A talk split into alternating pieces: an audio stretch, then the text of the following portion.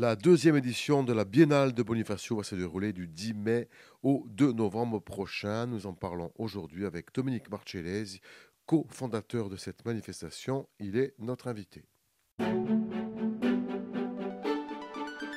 RCF Gortica, Philippe Perrault. Monsieur Marcellesi, bonjour. Bonjour. Expliquez-nous un petit peu en quoi consistent euh, les biennales de Bonifacio.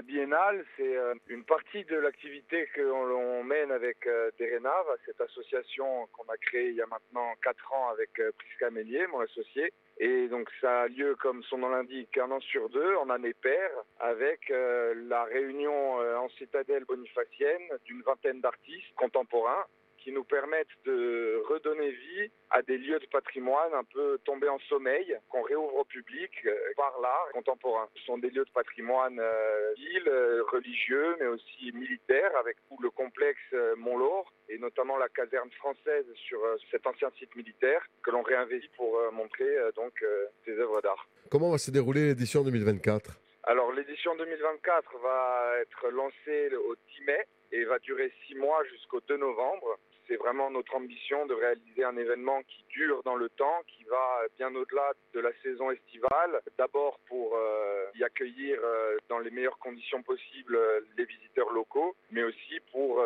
donner d'autres arguments en faveur de notre territoire hors des périodes balnéaires, on va dire. On va accueillir environ 18 à 20 artistes qui vont présenter dans un programme, je dirais, permanent dans quatre lieux leurs travaux.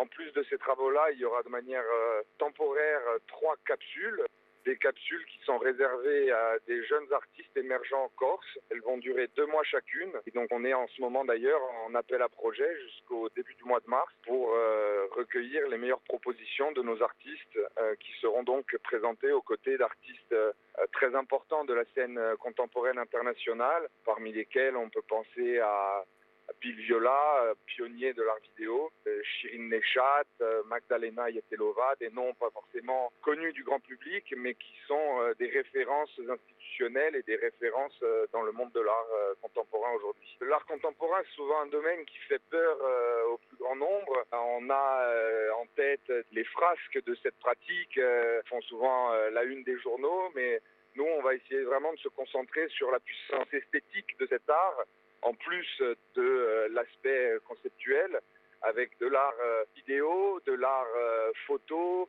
de la peinture, de la sculpture, de l'installation, vraiment tout type de médias qui vont venir dialoguer au service d'un discours qui va porter cette année sur le thème de la chute des empires. C'est un art qu'on veut aussi plus loin que la seule discipline contemporaine, puisque cette année on instaure des dialogues avec des œuvres modernes mais aussi des œuvres euh, antiques euh, ou classiques, euh, à travers notamment deux partenariats d'importance qui sont mis en place. Le, premier avec le Musée national de Beyrouth et le prêt d'une mosaïque de Jbeil Biblos qui s'inscrit dans le cadre d'un jumelage entre la ville de Biblos et la ville de Bonifacio. Et le deuxième, très important pour nous, avec le musée Fèche qui va nous prêter des toiles et des sculptures.